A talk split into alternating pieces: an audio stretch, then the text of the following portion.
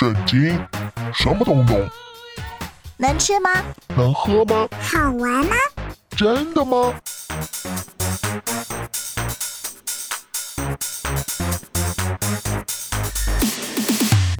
圣经鸡尾酒，干杯！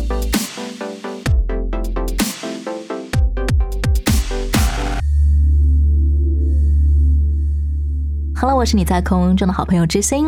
Hello，我是夏凡哥，大家好。今天节目当中，我们要来聊一种动物，嗯哼，它们的体型通常不大，嗯但是很多人一看见它就会放声尖叫啊，吓得倒弹躲很远，嗯哼，因为它有毒，是，嗯。被咬可能会致命的。嗯哼，那是一种爬行类动物，俗称为蛇。蛇，中国古字画的那个蛇，真的就是它的样子，嗯，没错，嗯，就是我们的悔部的那个字。嗯哼，下半哥，其实蛇也是上帝在大自然当中创造的一种生物嘛。嗯哼，没有错。可是圣经常常用蛇来象征魔鬼耶。嗯，这个字其实，在希伯来文里面，它一个很难就当做等同蛇，其实它就跟我们讲，所以它的原型甚至有人说它像龙。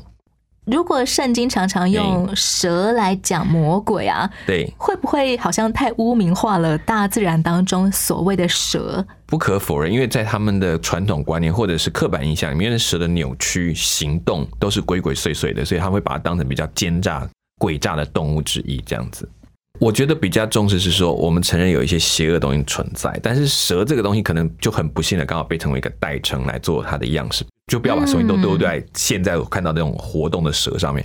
你不要忘记，很多人现在宠物是蛇，是啊，对，它就可以放假。而且如果你抱过蛇，你就知道那蛇摸在身上是凉凉的，所以很多人夏天喜欢把它缠在身上，你会你会觉得很恶心。但是而且蛇很多，大部分时候通常是你不惊动它，它不攻击人。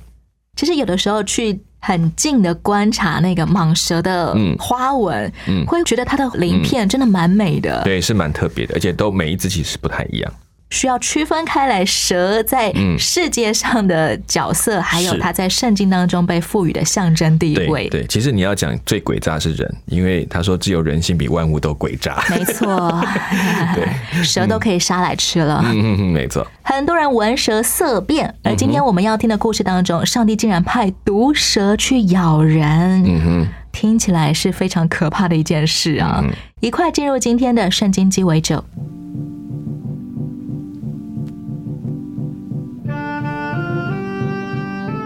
在巴勒斯坦南部迦南人的王亚拉德，听说以色列人接近他的国土，就出去和以色列人征战，俘虏了几个以色列人。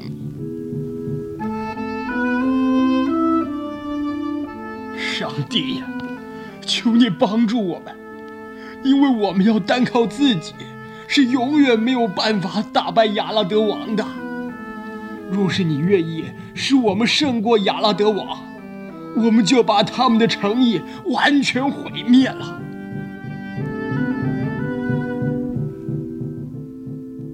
耶和华倾听了他的祈祷，就帮助以色列人打了胜仗。亚拉德王被杀了，城也毁灭了，那个地方就叫做荷尔玛。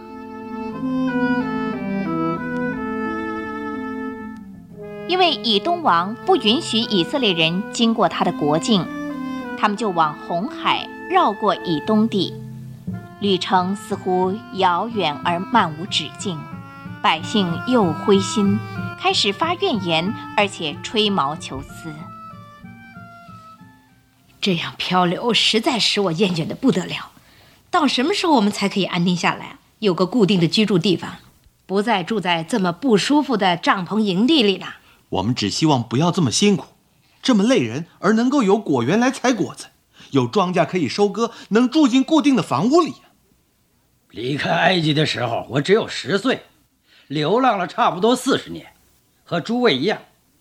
我们的父母在这被上帝咒诅的旷野中，竟无目的的漂流一生，现在已睡在连墓碑都没有的坟墓里。我说啊，摩西这个人才应该受处分。不应该是我们呢？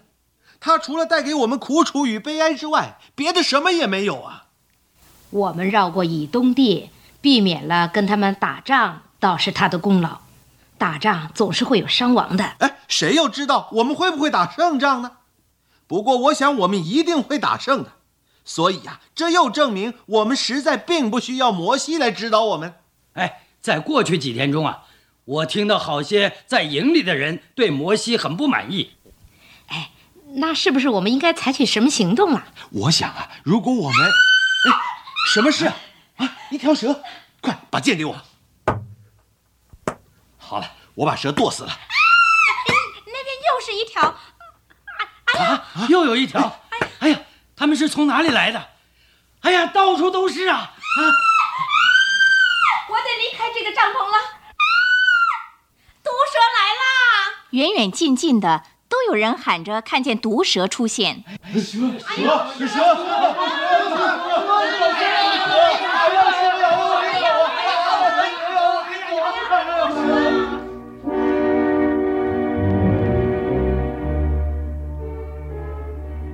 因为他们发的怨言，上帝就使毒蛇进入他们中间，许多人都被蛇咬了。没有多久，被蛇咬的人都相继死亡。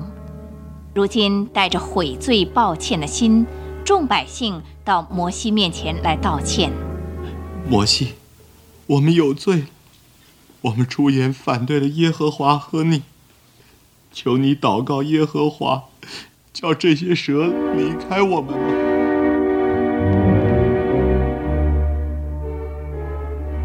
于是摩西祈求耶和华再赦免百姓发怨言的罪，使蛇离开他们。耶和华回答说：“摩西，你的请求蒙应允了，这些蛇就要离开。”耶和华，那些被蛇咬的人极其痛苦，难道？他们都要死亡吗？做一条铜蛇，把它挂在杆子上。被蛇咬的，一望杆子上的蛇，就必定能活。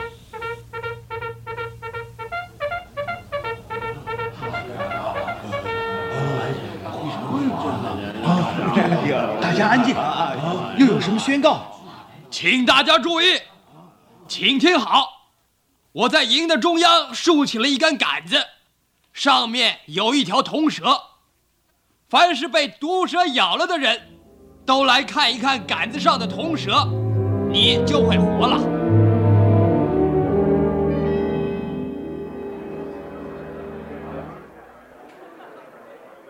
那里有摩西做的铜蛇，他说，凡是被蛇咬的人，只要抬头望那蛇，就会痊愈了。哎你想铜蛇会医好人吗？我还没有亲眼看见呢，可是我相信是真的。铜蛇是从什么地方得到这种能力的？铜蛇本身并没有什么力量，只不过是铜做的。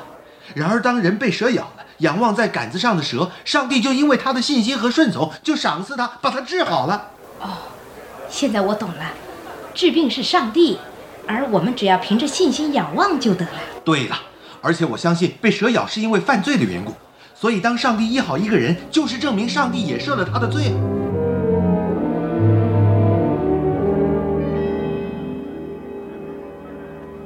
我们的小女儿在哪儿啊？她刚才还在这里。哦，他可能回到帐篷里去了。小妹，小妹，爸，我在这里。他在帐篷里。我们出来是因为里面有蛇。快，快去带他出来啊！你在帐篷里干什么找鞋子哎呦哎呦哎呦啊那里那条？蛇，打死他！打死了。小妹，蛇真的咬了你？咬在什么地方？这儿啊，这儿我的大拇指啊！啊，真的，我看见两个牙齿印儿。哎呦，好痛啊，好痛！哎呀，爸妈，蛇咬了我，我会死吗？啊，爸爸会抱你到杆子上的铜蛇那里去的。哎快快点儿！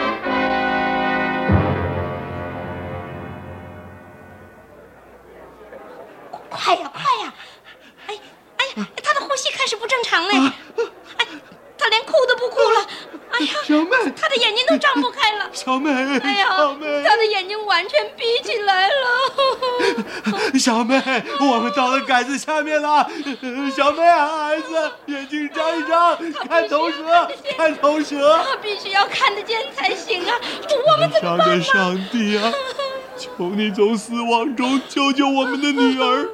她是那么年轻，那么天真，请听我们，主啊！他的眼睛张开了。啊，小妹，你眼睛张开了。看，小妹，看一看杆子上的铜蛇，看见没有？爸妈，那个在杆子上的铜蛇，看起来好像是真的。嗯，是真的。他现在好了。他不会死了。上帝的能力实在伟大，主啊，谢谢你。其他许多被蛇咬了的人都带到铜蛇那儿，他们凭信心忘了铜蛇就活了。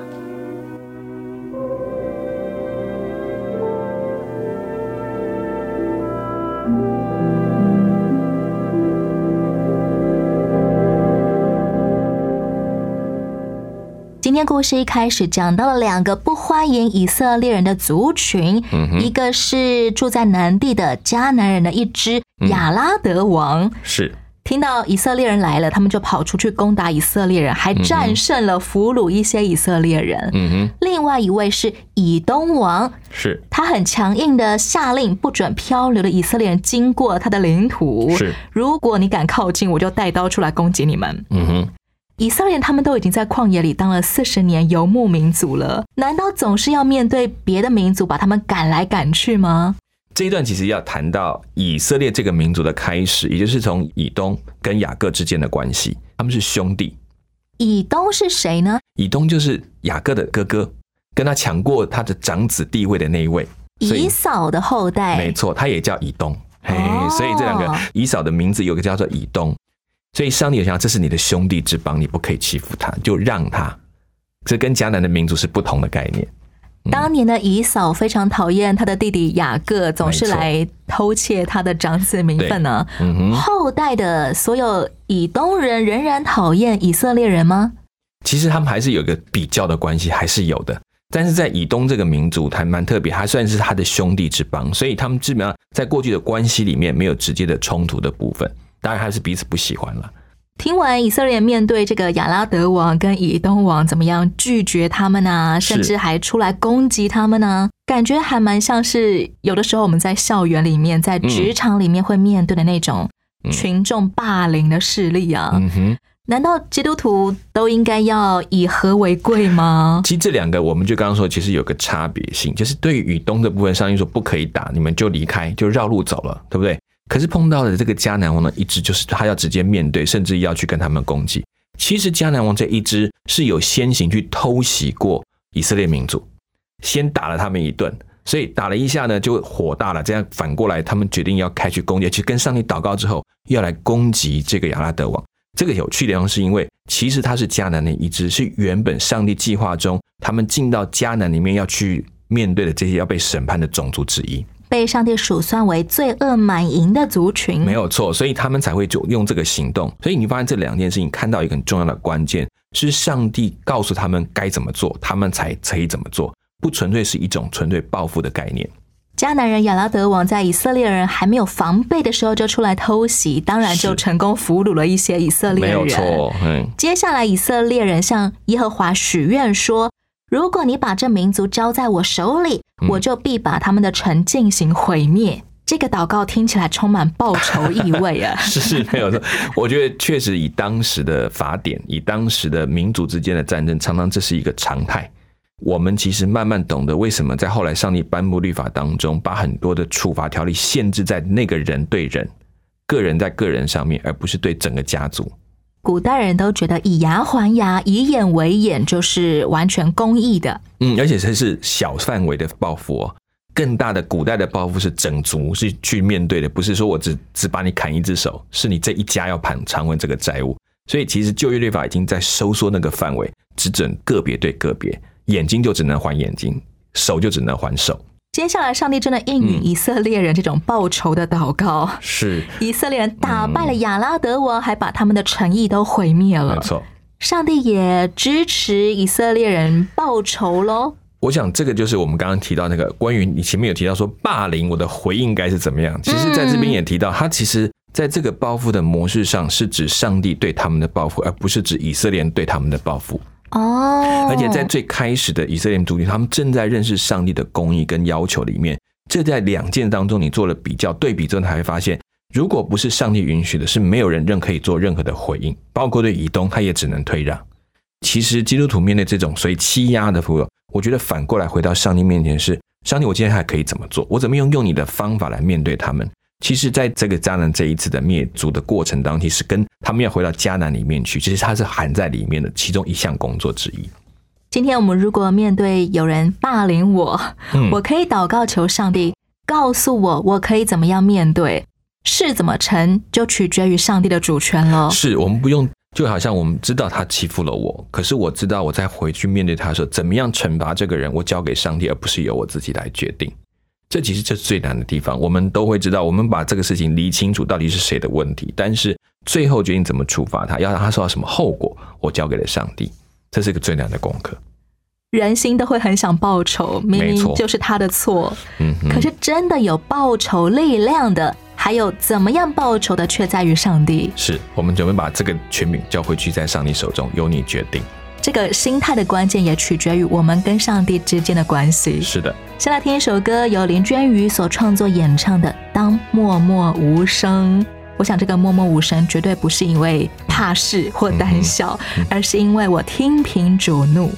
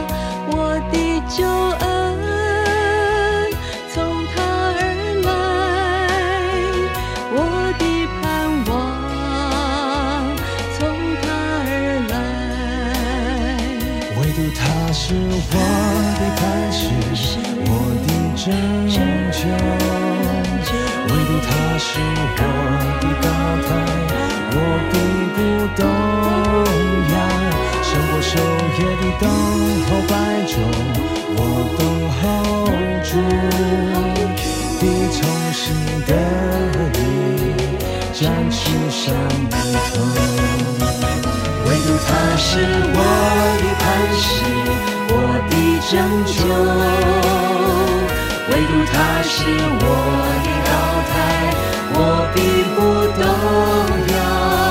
胜过守夜的等候白昼，我等候主，你重新的力展翅上腾，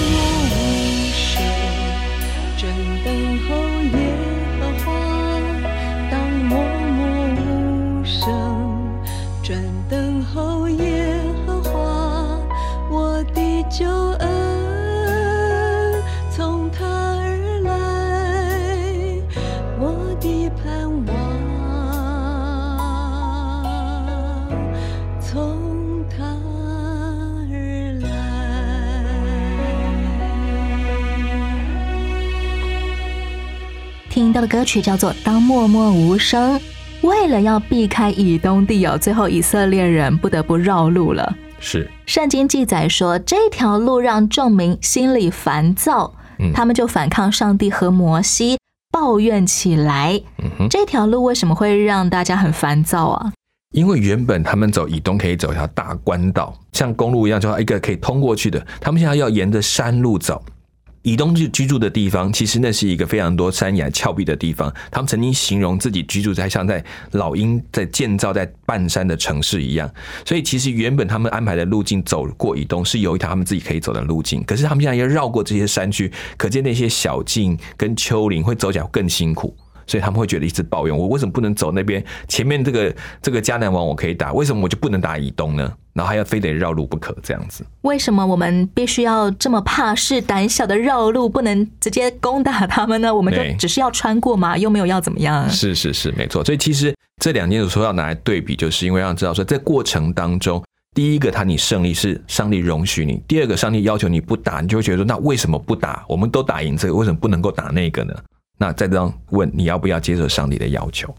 表面上虽然是顺服了，好，我去绕路，但接下来这条路实在是太辛苦了，充满碎石啊、严厉啊、断崖呀、嗯，慢慢慢慢就让人心的浮躁都对冒出来了。而且你发现前面叫做顺服的很顺利，赢了全部的，下面是顺服了很不顺利，那你还不要顺服？太糟糕了！为什么我顺服上帝，结果我遭遇这么困难的对，是不是我？们做错了这样子？呵 呵这种时候要怎么样继续相信上帝啊？上帝都是你害我的。嗯，其实你不觉得我们上帝带我们走平顺的路，也带我们走崎岖的路，所以死因幽谷会走，溪水边也会去。不管是怎么样的道路，上帝都应许我们，他不会撇下我们但。是如果你还知道上帝在那条路当中，你是不是啊？那就是这就是我要走的路，那就明白了。以色列人大发抱怨的说：“嗯你们为什么把我们从埃及领上来，使我们死在旷野呢？嗯这里没有粮食，又没有水，我们的心厌恶这淡薄的食物。嗯哼，没想到上帝接下来就让毒蛇进入人民中间咬他们，嗯哼，许多以色列人就这样死了。对啊，你们要死就让你死了，不是吗？这原来他们这样求求死啊，那就给你们死，这就是他们看到的事情。上帝真的是照着他们的口语所求的赐给他们吗？就任凭啊，所以我们讲说就是任凭。如果要这样来看看，在这旷野当中，其实你们受到多少保护？如果我把保护撤去，那是什么？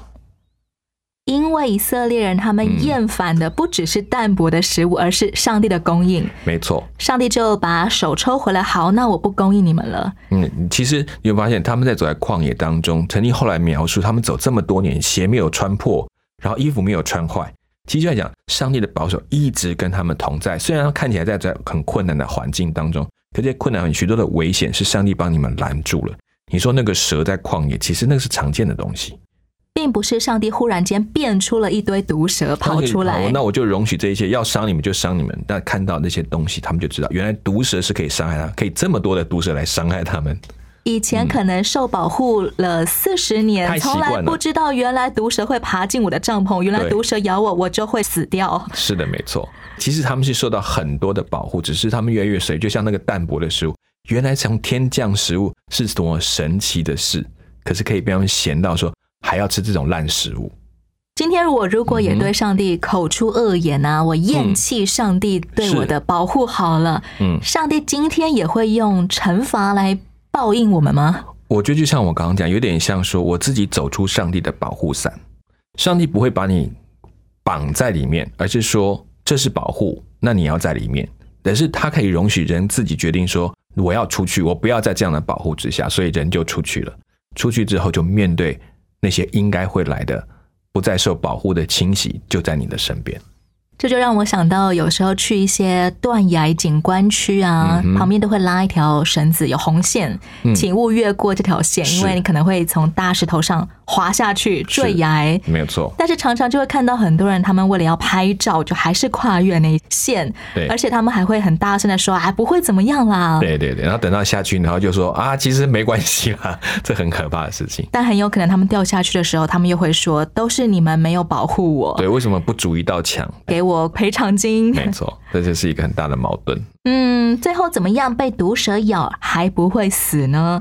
上帝也提供了一个解药办法，嗯哼就是用铜打造出一条毒蛇的样子，高高挂在杆子上。嗯，那些被蛇咬的人，只要抬头看一眼就不会死了。是。这个办法是具有什么象征意义吗？当然，这在我们讲新约的预言里面提到说，当他被高举的时候，人就仰望他，就得拯救，就得到耶稣新约的耶稣被高对举。，没有错，他们提到这件事情。那其实呢，也用蛇来平反蛇吧。嗯，毒蛇可以得人，上帝造的铜蛇可以救人。回到一件事情，你看，不用人手任何的医药就可以被医治，这可以证明这是上帝的大能。不然的话，如果就找一个医生或给他调一个药，然后他吃完了，然后就好了，他还是回到人的身上，说是人医治了。所以他用这件事情，他当你们一只要一仰望高举，照我的话去做了，那你们就得医治。这是一个去区别他们能够认清这是上帝是完全的神迹的方法。从这个故事当中就可以为圣经当中的蛇平反了。是，所以就不用把哦，永远都只是只在那时候的蛇是这样被裁派出来的。嗯哼，这些人原本应该是一看到蛇就尖叫的，嗯现在被蛇咬的人却要抬头去看一条铜打造出来的蛇。对，甚至你会在想，那个活的生物，上帝可以控可以控制，连死的东西摆在那里，上帝都可以使它有能力。更能够使人从当中去认出神的同在，还有神的作为来。是没错，嗯哼哼，我想这种办法的确也是提醒人心，你当初是怎么走出上帝保护的，嗯现在你就要怎么样的再走回来。如果你愿意接受这个医治的话，你就会重新回到上帝的保护当中了。是的，没有错。透过这个毒蛇跟铜蛇的历史故事，好了，嗯今天的我们可以学到或汲取什么呢？我觉得就是慢慢提醒自己，就是即便你在很不顺的环境当中，只要有上帝的同在，其实都是平安的。可是如果我们只是看环境这么复杂的环境或这么困难的环境，就觉得上帝是不在的时候，那其实我们就小看了上帝的能力，我们也会被环境所胜。所以真的期待我们在更多的困难环境上，是更多的跟神的祷告跟亲近，免得我们自己只看了环境就忘记，即便在环境这么苦，上帝仍然这样的保守我们。这就让我想到一个很可爱的韩国漫画，单格漫画。一个人他低头站在那里，然后他发现有石头打到他了，嗯，他就抬起头来说：“上帝，你怎么没有保护我？怎么可以有石头砸到我呢？”没错，结果当他抬起头来看到上帝的时候，他发现其实那根本就是有一大群的流星雨朝他而来，而上帝已经挡掉了百分之九十九了。嗯，对，有时候就是让我们听说，我们知道身处什么环境，我们看得到危险，可是因为在主的里面，他为我们成为防护罩，但是他也要带着我们一步步走过那个环境。节目的最后，让真心和亲爱的朋友分享由生命和林良堂所演唱的这首歌，叫做《你是连续我的神》。让我们不论在顺境逆境当中，都纪念上帝始终愿意与我同在，上帝始终保护我、连续我。